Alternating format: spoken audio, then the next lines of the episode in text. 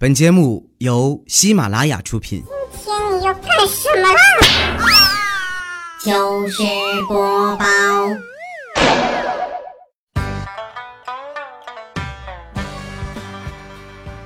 嗨，大家好，这里是喜马拉雅糗事播报，周日特别早，我是你们的好朋友佳期。最近这几天啊，真的是太伤感了。先是那个带给我们无限欢乐的李咏走了，紧接着呀，一代文学大师金庸也去世了。突然觉得呀，我们似乎到了一个失去的年纪，喜欢的球星退役了，看过的漫画完结了，听过的歌手隐退了，仰慕的作者去世了。不过呀，不管世界怎么变，我都还是一只散发着光芒的单身狗。前两天啊，有个听众跑过来问我。佳期啊，我都听了你两年了，你怎么还没嫁出去啊？你能告诉我单身两年是一种什么样的体验吗？嘿，你说现在的人怎么都这样啊？提问题一点都不严谨。我都单身二十多年了，你说的是哪两年呀？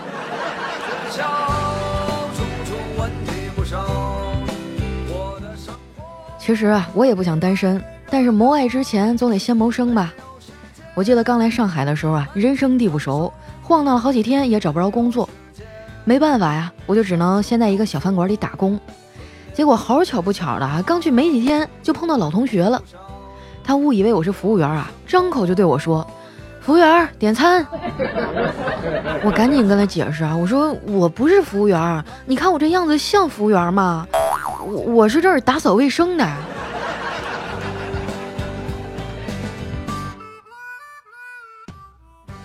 在饭店啊干了没俩月，我就换了一份助理的工作。那个老板的工作作风啊，到现在我都记忆犹新。怎么跟你们形容呢？我打个比方啊，就像早餐呢，你做了煮鸡蛋，他会说：“为什么就不能油煎呢？那样有滋味儿。”哎，等你做了煎鸡蛋呢，他会说：“为什么不能健康点啊？做个煮鸡蛋呢？” 哎，然后你总结经验教训啊，既做了煎鸡蛋，又做了煮鸡蛋，你心想啊，这下你总没得说了吧？结果啊，他又说：“做了这么多，你吃得完吗？”好在啊，那些苦日子都过去了，现在节目越来越好，而我也越来越胖。我觉得我胖这事儿呢，不能全赖我，主要是因为遗传。不信啊，你看我哥家那俩孩子，岁数不大，体重都不小。我侄子啊，更是一天天呢就想吃肉，还特别喜欢吃烤鸭。昨天晚上啊，他又想吃烤鸭了，但是又不敢明说呀，就跑过来跟我说：“姑姑姑姑，我们今天吃烤鸭吧，冬天不吃烤鸭会冻死的。”当时我就震惊了，这理由编的一点也不走心呢。我说：“你倒是给我说说，为啥会冻死呢？”他眨眨眼睛说：“不吃烤鸭就不会杀鸭子，不杀鸭子就不会拔鸭毛，没有鸭毛就做不了羽绒服。”没有羽绒服，我们当然就会冻死啦！我就忍不住笑了。我说：“你这哪儿学来的歪理啊？一套一套的。”他说：“都是跟网友学的呀。”我心想啊，这孩子好像上小学高年级了，也快到青春期了，估摸着啊是有交朋友的想法了。但是网络呀，终归是虚拟的，不靠谱。想到这儿呢，我就提醒他：“我说小辉儿啊，现在网络上什么人都有。”我看新闻上说啊，有些男孩啊假装成小女生跟男孩聊天儿，你可千万要小心一点啊！我侄子啊冲我笑了笑说：“放心吧，姑姑，我很小心的，才不会被那些小男生发现身份呢。”真的是小小年纪就是一个心机 boy 呀。不过他这点伎俩啊，跟我小时候还差得远呢。我记得我上幼儿园的时候啊，有一次跟我妈上街，看到有卖冰糖葫芦的。哎，我就特别想吃，怕我妈不给买呀。于是我就换了一个策略，在商场的地上啊打着滚的哭，死缠烂打，非要买一件很贵的衣服。我妈那脾气你们也知道啊，肯定是不给买呀。然后啊，我就眼泪汪汪地说：“妈妈，那就给我买个糖葫芦好不好呀？” 最后顺利得手啊。那可能哈是我此生到现在为止哈心机的巅峰了。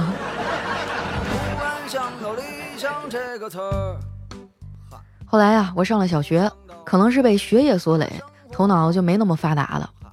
有一次数学考试啊，我没复习好，当时特别紧张，要交卷的时候呢，发现没写名字。更关键的是啊，我太紧张了，竟然忘了自己叫什么了。我又不敢翻书去查，怕老师觉得我是作弊。正当我左右为难的时候啊，突然灵机一动，迅速的给了我同桌啪一个大嘴巴子。然后啊，他就哭着对老师说：“老师，壮人要打我。”然后我就满意的在卷子上啊写上了自己的名字春眠不觉晓处处闻啼鸟。昨天晚上吃完饭呀，我们全家都坐在沙发上休息，只留我哥一个人啊在厨房里刷碗。其实当初啊，我哥和嫂子结婚的时候啊，嫂子说了。洗衣服、做饭、刷碗这些活啊，都是他来做，只要我哥啊每个月把工资一分不少的交给他就行了。我哥当时啊特别高兴的答应了。结果结了婚以后啊，他才发现，每当他想要要钱的时候，就得去洗衣服、做饭和刷碗。其实我觉得啊，男人多干家务也挺好的。有研究表明啊，爱干家务的男人寿命会更长，因为啊。他们挨老婆的打比较少。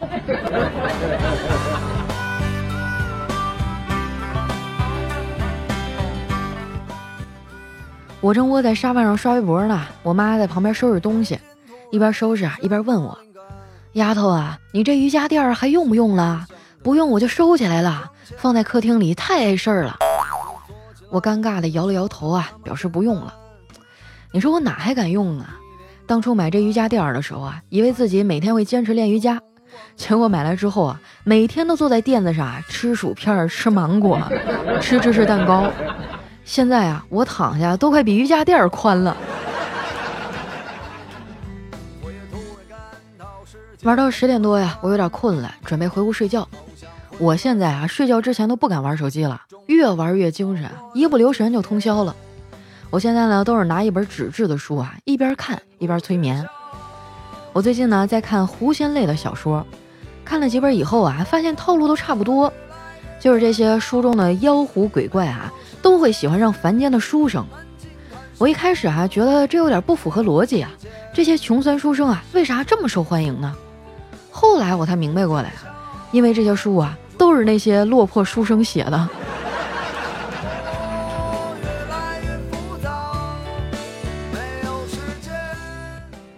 做了一宿的梦啊，早上起来我迷迷糊糊啊去楼下的早餐店里吃饭，正好碰见丸子也在那儿，就听见啊他和老板说：“老板，给我一碗热干面，多加点葱，多加点辣椒，多加点醋，呃，再多加一把面。”那老板啊停下做面的手，抬起头来啊看看他说：“姑娘啊，你就直接说要两碗不就行了吗？”看着没啊，丸子这点小聪明都用在吃上了。正所谓皇天不负有心人啊，你瞅他现在胖的。不过你们别看他胖，其实呢还是挺灵活的。不信啊，你就看他用筷子啊在火锅里夹丸子啊、夹肉片的动作，老敏捷了。丸子啊点完面以后呢，就找了个位置坐下了。我远远的看他在那摆弄手机，换了好几个姿势。估计是想拍一张自拍，最后呢，他叹了口气啊，无奈的把手机放下了。这人呢，都是在打开相机找了很多的角度之后，才会悄悄的接受啊，自己确实长得不行的这个事实。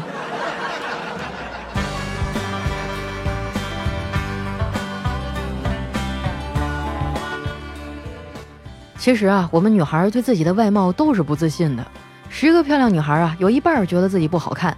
另一半呢，觉得自己不够好看，但是你去问十个男孩子呀，他们一半会觉得自己帅，另一半啊就觉得自己帅的要命。啊，就很多人都说我长得好看，其实啊都是拜我妈所赐，是她呀遗传给了我一双巧手，让我可以把自己 P 的这么好看。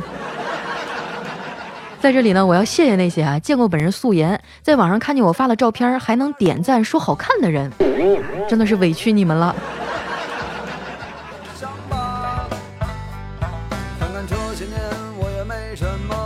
吃完饭啊，出了早餐店才发现外面下雨了。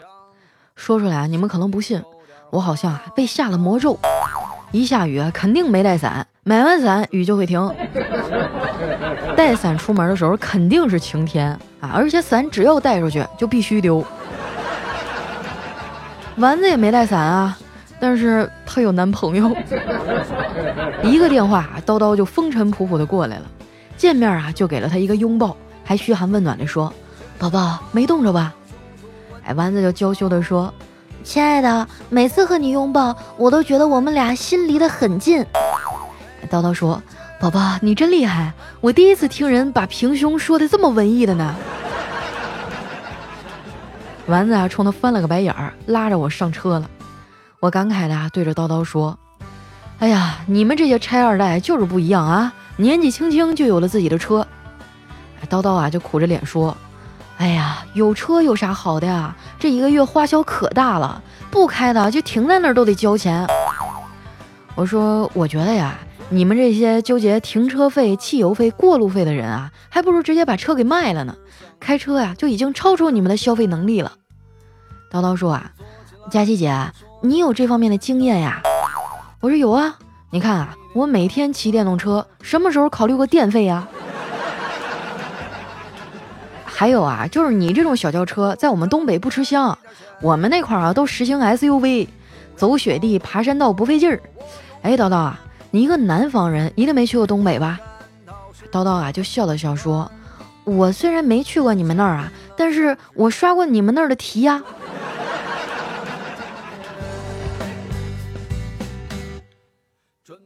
最近啊，小黑又恋爱了。中午下班啊，他竟然要请我吃饭，说是要把他新交的女朋友啊带给我看看。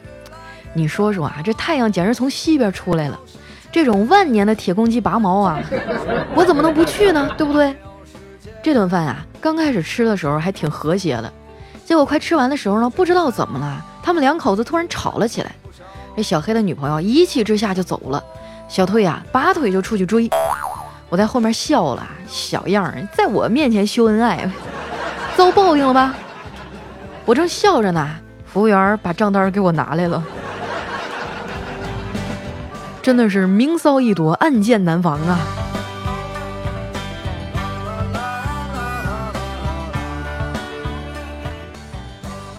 结完账啊，我回了公司，在路上呢遇到了一个算命的老大爷，非要我坐下来算一算。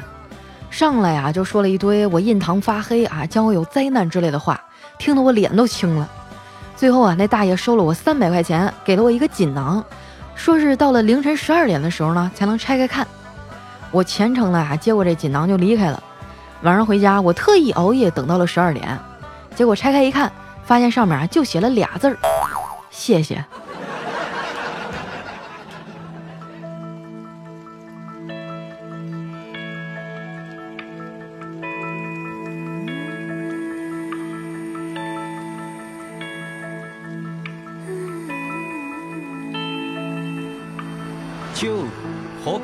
够了成仙，七窍都生烟，摆点龙门阵，节子整啥子呢？你了百万江山。这首歌呢叫《爬山虎和青苔》，哎，也是我最近很喜欢的一首歌啊，是用川普唱的。我一直都觉得四川话很好听啊，尤其是一听到他们说话，就会联想到那块的美食。哎呀，控制不住我自己哈。那接下来时间分享一下我们上期的留言，喜欢我的朋友呢，记得关注我的新浪微博和公众微信，搜索主播佳期，是佳期如梦的佳期哈。首先这一位呢叫静静五幺二，他说佳期啊，我最近有点忙，特别累，刚从杭州开完新品发布会回来，整个人都不好了。你说老板是不是都喜欢嘴巴甜的呀？就算他们没有干什么活，老板也一样会喜欢他们。而我默默的做了很多事儿，老板却看不到。我有什么心事啊，也藏不住，有啥说啥，所以经常是出力不讨好，感情事业都不顺利，也猜不透男生到底喜不喜欢我，我都想放弃了。佳期，求安慰，求抱抱。哎呀，这小可怜啊，瞅把你委屈的。我先来回答你第一个问题哈，老板是不是都喜欢嘴巴甜的？是。你别说老板了，咱们普通人也都喜欢嘴巴甜的呀。我觉得你现在心态可能是出了一点问题哈，在一个工作单位呢，工作能力是一方面啊，为人处事也是能力的一种啊。我刚刚听你说这个别人嘴巴甜不干活啊，我觉得你可能是稍微有一点点偏见啊。在任何一个单位呢，不会有那种没有能力还待得好好的人，啊除非他是老板的亲戚啊。那当然，这种你就更惹不起了，对吧？我建议你啊，敞开心扉啊，好好的调整心态，在努力提升自己业务水平的同时呢，也让自己啊变得圆滑一点。嘴巴甜和业务能力完全不起冲突呀。如果你工作能力又强，然后呢又比较会为人处事儿，我相信啊，老板会更加的喜欢你，对吧？不要在这走来走去，进去了。下面呢叫萌萌一萌萌，他说富人假装自己是穷人，是隐藏自己有的东西；穷人呢假装自己是富人，是虚构了自己没有的东西。对呗？我就是这样的。其实我真人特别优秀。我就是在隐藏我自己长得又漂亮又有钱又有才华的事实。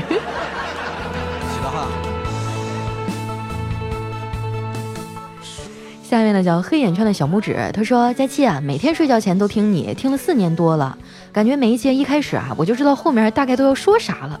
我三岁的儿子呢，也跟着我天天听，一关灯睡觉，儿子就说：“妈妈，你怎么还不开假期呢？” 你不更新的时候啊，就在目录里随便的往上一滑，停到哪儿啊就听哪期，每次啊都设定播放完两集。你说我是不是很爱你啊？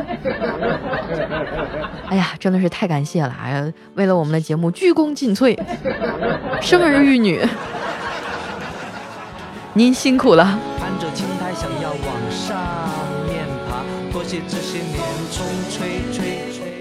下面呢叫谁的青春不迷茫？他说：“佳期啊，我爸妈整天看《非诚勿扰》，暗示我找女朋友，而且呢还每天都唠叨我。同事天天叫我单身狗，要不看你节目里有没有河南的小姐姐给我相一个呗？”有啊，但是你得说一下你自己年龄是吧？身高还有这个其他方面的条件，你得说的具体一点啊。现在小姐姐都可抢手了。你要把你的这个基本条件说一下，我才能帮你找啊，对不对？下面呢叫南方有梦，他说今天教师考试出成绩，我默默的念，如果今天假期更新了，我就肯定能考上。还有一个多小时出成绩，希望假期带给我最好的运气。哇，是考教师资格证吗？那恭喜你啊，马上要加入到我们这个教师的大家庭里了。你可能不知道吧？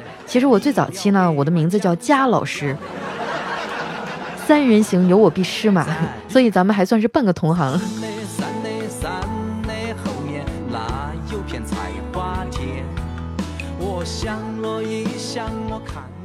下一位呢叫陈年老醋坛子，他说：“佳琪啊，今年三月份呢，我为了听别的课程下载了喜马拉雅，然后机缘巧合发现了你，从此一发不可收的深深爱上了你。每天暴走时听，收拾屋子时听，洗澡听，如厕听，反正就是有空就听。像你这样双商奇高、幽默睿智、美貌与智慧并存的女孩太罕见了，希望你一直保持。”听了你大半年，却感觉已经认识了很多年啊！你已经成为我生活当中的一部分，是我的开心果。哎呀，看到剩下为数不多的几集，我突然有点惶恐。你说我听完这最新的几期，是不是也要开始天天眼巴巴的等你更新了呢？那也太悲催了。不悲催啊，我觉得你可以从头再听一遍。出久了又烦，难怪一个二个都感觉在变。你封口下面呢叫佳期的圆脸儿，他说这几天啊，某宝上的点赞技能量可把我的小学、初中、高中、大学的同学全给换出来了。特别是三十一号这天啊，突然感受到马云爸爸的强大，一声令下，千万个孩子们为了集赞不惜一切代价呀！哎呀，可不是嘛！我跟你说，平常我的微信上啊，平时都没有人跟我说话，完了就这几天啊，他们天天啊，当给我发一条信息，帮我点个赞呗。然后晚上二十三点之前，当当当当当就不停的发信息。哎呀，马上就要结束了，快帮我点个赞。哎。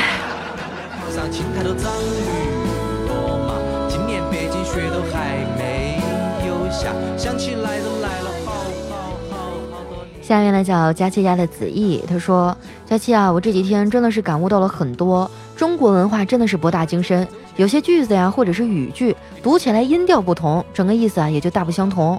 前几天啊，我就因为用错了音调，差点伤了我徒儿的心啊，所以呢，我再次给他道个歉。吴月露，对不起，我以后一定会注意的。再说了，我那么爱你，你就不要多想了。啥玩意儿？师徒恋呢？哎呀，现在这个姑娘资源已经够紧缺的了，你就不要跟我们这些人抢了，好不好？下面呢叫佳琪，我是老王。他说前段时间啊，老妈跟她的姐们儿相约去游玩，玩了整整一天。回来时呢，我就问老妈：“妈，大热天的，您这是上哪玩去了？”老妈说：“别提了，到地方呢，感觉太晒，我们就买了一大堆吃的东西，然后在酒店啊订了个房间唠嗑去了。可能今儿也是一个摩登的老太太啊，还知道出去旅游。说说说起了老家话。下面呢叫六九行吧，他说上小学的时候呢，班里有一同学稍微犯点事儿啊，班主任就是一顿狂抽，我们都纳闷儿啊，为什么只有他挨揍？后来才知道啊，班主任是他妈。最高潮的是啊，有一次挨揍呢，正好校长从这个走廊经过，他抓着校长的胳膊告状，结果校长毫不犹豫的啊，又是一顿暴揍。我和我的小伙伴们正惊讶呢，班主任弱弱的说了一句：“爸，要上课了，晚上回家再打。”我跟你们说啊，出生在这种教师世家其实是很悲惨的。很多人都觉得，哎，这个父母是老师一定很幸运啊，怎么样的？实际上，我跟你说，他们的痛苦是你们体会不到的。因为是老师，所以对孩子的要求更高。因为教不好，他们会格外的没有面子。啊，然后你想想啊，在学校里，就算不是你妈妈当你的班主任啊，有可能这个是你妈妈的同学啊，是他的同事。不管你做什么事儿，你犯了错误，第一时间都能传到你家长的耳朵里，回家就是一顿揍啊！不要问我是怎么知道的，我妈是语教语文的。你看雨都下到山的山的山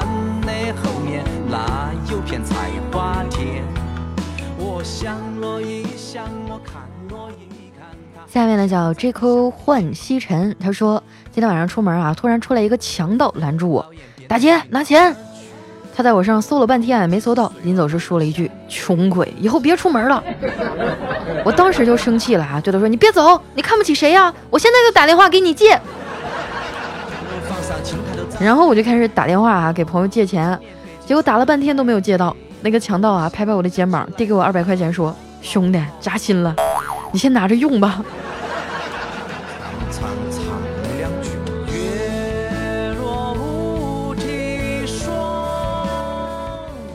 来看一下我们的下一位哈、叫佳期家的小伊布。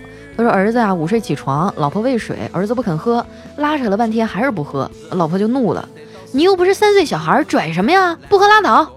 说完啊就撇下我们父子俩走了。我无辜的看着儿子，儿子一脸无邪的望着我：“宝贝儿啊，你妈说的没错，你不是三岁小孩儿，你才一岁半呢。”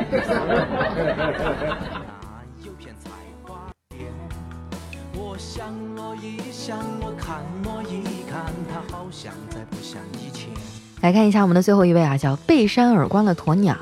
他说我和女朋友呢是一见钟情，然后在一起了，交往了四个月呢。有天晚上租的房子里发生了火灾，我在熟睡中啊，但是他没有逃跑，而是叫醒了我。我顺路逃了出去，而他却被大火吞噬了。这么多年过去了，我依然忘不了他提醒我逃出去时说的那个字儿，砰！这么大声啊，里面充的是氢气吧？